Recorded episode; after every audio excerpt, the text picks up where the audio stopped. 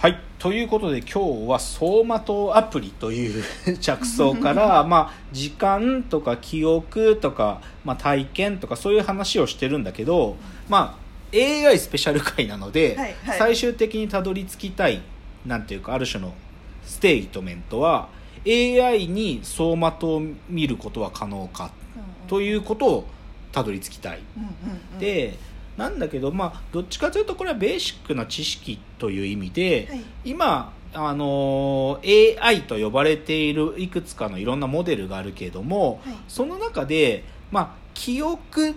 に該当するもの、まあ、この場合メモリーと呼ぶべきなんだけどはい。メモリーっていうのがどう扱われてるかっていうので言うと、うん。まあ、例えばその、えー代表的なね最近流行ってるディープラーニングのモデルの一つである、まあ LSTM なんていうものがあってね、うん。でそれなんかロングショートタームメモリーの略ですからね。つまり長い長期記憶と短期記憶っていうのを、うんていうかな数理モデル上こう作ってみるっていうようなことをやっているんだよね。でそれは論理ゲートがあって長期記憶を保存する場所と短期記憶的に処理する場所っていうのをなんか論理ゲート上作っておいてそれを扱うっていうのはあるわけですよ。それはそう人に寄せるっていう人のモデルに寄せるってまあことですか、いやあのでもどっちかっていうとねあの課題解決型で生まれたものでああのリカレントニューラルネットワークっていうものがある意味長期的な記憶っていうのが保存できないっていうのを解決するためにそういうものを作り出したんだけどでもまあどっちかっていうとでもそんな程度なんですよ。そんな程度。なんか現現代のなんか AI, AI ってどんだけ言ってても、うん。所詮メモリーっていうねなんかいわゆるコンピューターのメモリーのなんか息を出ないものですよ。で僕はねだけどねこっから先 AI の記憶とか、うん。AI のじ、まあ、まあ時間とか記憶だね。それをもう端的にはもっと考えにはいかいかんフェーズが早晩来ます。うん。で僕らはそれをほ、まあ、考え始めていると言ってもいいがへーでへー。それはね何かっつうとねはい。データベース論です。へー。データベースってものがえっ、とですねまだ僕らはコンピューターの実時間内で処理できるうん。データベース。つまりそれだけのデータの量ぐらいのものしかまだ扱ってません。あこの子にへー。今現代。まあ要はそんなじゃあ最近流行ったそのスパコンとかで処理するほどもこともなく実際にじゃあ Google が持ってるクラウド上で処理できる程度のものですよ。うん。でそれビッグデータですよ。けどそれでも実時間内に計算の処理は終わるものですよ。うん。けどこれからもっと僕らはなんかそれこそライフログとかさもう一個一個のいじゃあ僕らの行為と遺伝子の一個一個が全部紐づくとかうん そういうこと？とかもしくは人と人との関係ネットワークっていうのがもうさらに深い情報まで全部ログを取っていくみたいなことになった時に、はい。言っちゃうと僕らはこまあ、どんだけすごいスパコン作ったとしてもうん一、人の人の実時間っていうか生きてるし物理時間の中で起きてる全ての体験を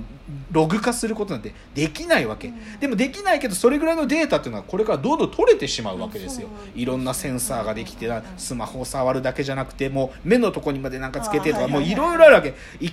常に心臓がどれぐらいで鳴ってるとかなんかその時間のたん自分の脳内ホルモンの出方とか全部取れちゃうわけ。でそういう風な世界になった時に、はい。じゃあえっ、とタイム1とタイム2っていう、ん。ある意味時間のまあ言っちゃうといいタイム1におけるデータベースうんうん。とタイム2におけるデータベースっていうのがあった時にそんだけでかい量なんだよ、はい。データとして。はい。って時その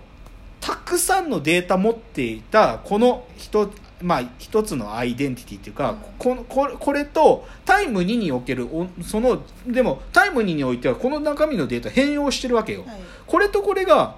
タイム1とタイム2で同一ですってうん。そんだけデータの量が多かったら同一ですって言えます。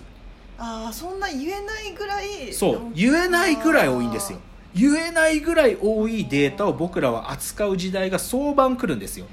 って時に言っちゃうとこのデータベースのユニークな存在がうん時間スケールでこうし時間が変わってでも同一かどうかっていうのをチェックするのにタイム1とタイム2の間で処理そ処理が間に合ってなければタイム2って同じだって判定できないわけよ。タイム4ぐらいになってあさっきのタイム1とタイム2は同じでしたよぐらいな。それぐらいで返答返ってきたんだらデータベースの同一性が担保できないわけですよ。あっていう問題に差し迫られるわけ、ええ。って時に僕らはじゃあこの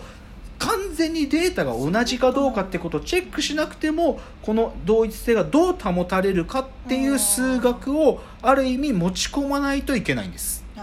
そういう時代に入っているんです。うんでうちの会社はそこのある意味賭場口に立っているとだけ言っておきましょう、え。ー僕らはそこに対するチャレンジを始めているとだけ言っておきます。つまりあまりに多いデータだとしてもそのある時間におけるこの存在と次の時間における同一の存在が同一だってことをどう扱うかってことが差し迫られた問題なんですよって時に初めて僕らが必要となるのが AI の記憶ですよ。うん。つまりこの場合僕は記憶っていうものは何ということなんて言葉と言い換えてるかというと要は同一性なわけ。同一性。つまりタイム2において俺のデータログだって言われた時にその俺のっていうのってそのデータがある意味その主体が所有してるものだって思うからその同じ同一性の保たれているアイデンティティが同じだっていうわけよ。つまりこの時僕が言ってる記憶っていうのは同一性とか所有って話が入ってきてるわけ。そう。つまりそのメモリーっていうか、まあ、そのある意味残されているデータログっていうのが俺のデータなんだ、うん。俺のっていうその所有っていう概念をどうコンピューターの中に持ち込むかっていうのは、まあ、この話の最大のポイントですよ。はい。でで結論言いましょうか、はいはいシンプルにそのある意味じゃあデータの格納してる場所がここだから俺のものだなんていう風なすごく分かりやすい話でこの所有という話は解決しません。うん。だってクラウドなんだから。うん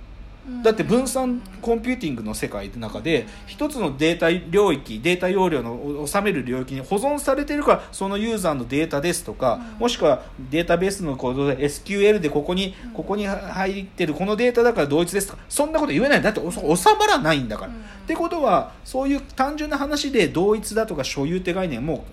定義できないわけ。っうん。て時にここでの最大のポイントはね僕はねえーっとですねモノマネ芸人だと思ってるんです。うん。この謎を解く鍵は。えーっとまあモノマネ芸人っていうかねまあちょっと補足が必要かな。あのねこれぜひ YouTube で探してほしいんですけどタモリさんのねはい。やってる感のあるピアノっていう芸があるんですよ。やってる感のあるピアノっつってなんかタモリさんが急にピアノでねピロンピロンピロンピロンピロンピロンピロンピロンピロンピロンピロンピロンピロンピロンとか言ってなんかそのいかにもピアニストがやってる風なピアノを弾くんだよタモリが全くその即興なんだようまそう超うまいんだけどうまそうでも明らかに本当のピアニストがやってるやってる感のあるピアノっていう芸があるのタモリさんがででねでもこれってタモリさんだからっていうわけじゃなくてでもさっきやっぱり僕モノマネ芸人さんたちって、要はそういう一つのキャラクターのこのポイントさえ押さえておいたらこの場合タモリさんで言うとピアニストですよね。なんかプロっぽいピアニストのその感じっていうのをタモリさんはそういうところから取取り出して継ぎはぎして作ってるわけ。うん。でモノマネ芸人さんたちも同じで自分がモノマネしようとしてるそのタレントさんのある意味よ部部分ですね。本当にパーツっていうかでしかもそれを誇張することでそれをこある意味誇張した何かをギュッと積み合わせてるからなんか面白みが生まれるわけじゃない。でこの時じゃあモノマネ芸人さんたちはモノマネしようとしてるその相手の全てのデータレコードを取っていますか、うん。取ってないわけよ。要はその誇張されてあモノマネ芸人さんがこの瞬間だって思うことの切り出しとそれの切り張りで生まれてるわけさあ話がもう戻ってきたね、はいはいはい。走馬灯アプリに戻ってきましたよ、はいはい。つまり走馬灯アプリっていうのの一番の僕は重要なポイントっていうのは断片の継ぎはぎなんですよ、うん。断片の継ぎはぎ。でそれはもう明らかにもうなんていうか全てのがそこに詰まってるわけじゃないんだよ、なんかある意味その誇張された瞬間とか何かが詰まってて、うん。けどそれを自分の記憶だっていうふうに立ち上げてるわけでしょ、だからどっちかというとこの今日僕が言いたい AI は走馬灯を見るかっていう話はねちょっと論理が反転させられて走馬灯を見る AI が作れた時 AI は記憶が扱えるようになるんですよ。わかります？つまりこの話はモノマネ芸人の誇張された瞬間を取り出すっていうことが AI ができるようになった時 AI は記憶を持つっていうことを僕は主張しているんですわかります？わかります？それが記憶の本質だからそうそれが記憶の本質。でそれはなぜ記憶の本質かというとその一瞬のある意味切り取りだけで AI はそこに同一性を見出すからですよ。あやってるピアニストっていうある意味インデックスを AI はその瞬間の切り取りによって貼れることが貼ることができるからめちゃくちゃそれあの安直に考えちゃうんですけどなんかそれをもし実装しようとした時に、はい、なんかこの目立つ特徴値をなんかメタ的に監視するやつをつけちゃうとかあそんなねそんな話じゃないですね、うん、そんな話ではないです、うん、それやっちゃうと普通のやつになっちゃうからそう。そうなんですよ。なんかその今だとそのブロックチェーンとかなんかね そあそう。まあそういう話でもないんですよ、うん、ないんだそうだ往々にしてやっちゃうのは、なんかそのねメタフラグをつけておいてでしかもそれが量子暗号で書かれてるから、なんか量子コンピューターとの馴染みも良くて、膨大な処理ができるとか、なんかある意味日的な操作ができる。そういう話じゃないんですよ。そういう話じゃないんですよ。タモリのやっているピアニストっていうかやってる感なるピアニストってこの切り出しを言っちゃうとどうできるかっつうかどう実装するかっつうことがまあでもそれは僕はイコールあの走馬灯アプリを作るってことと同義なんですけどね。でそれができたとしたら初めて AI に記憶が宿りそして AI が同一性の問題を初めてこうクリアするというか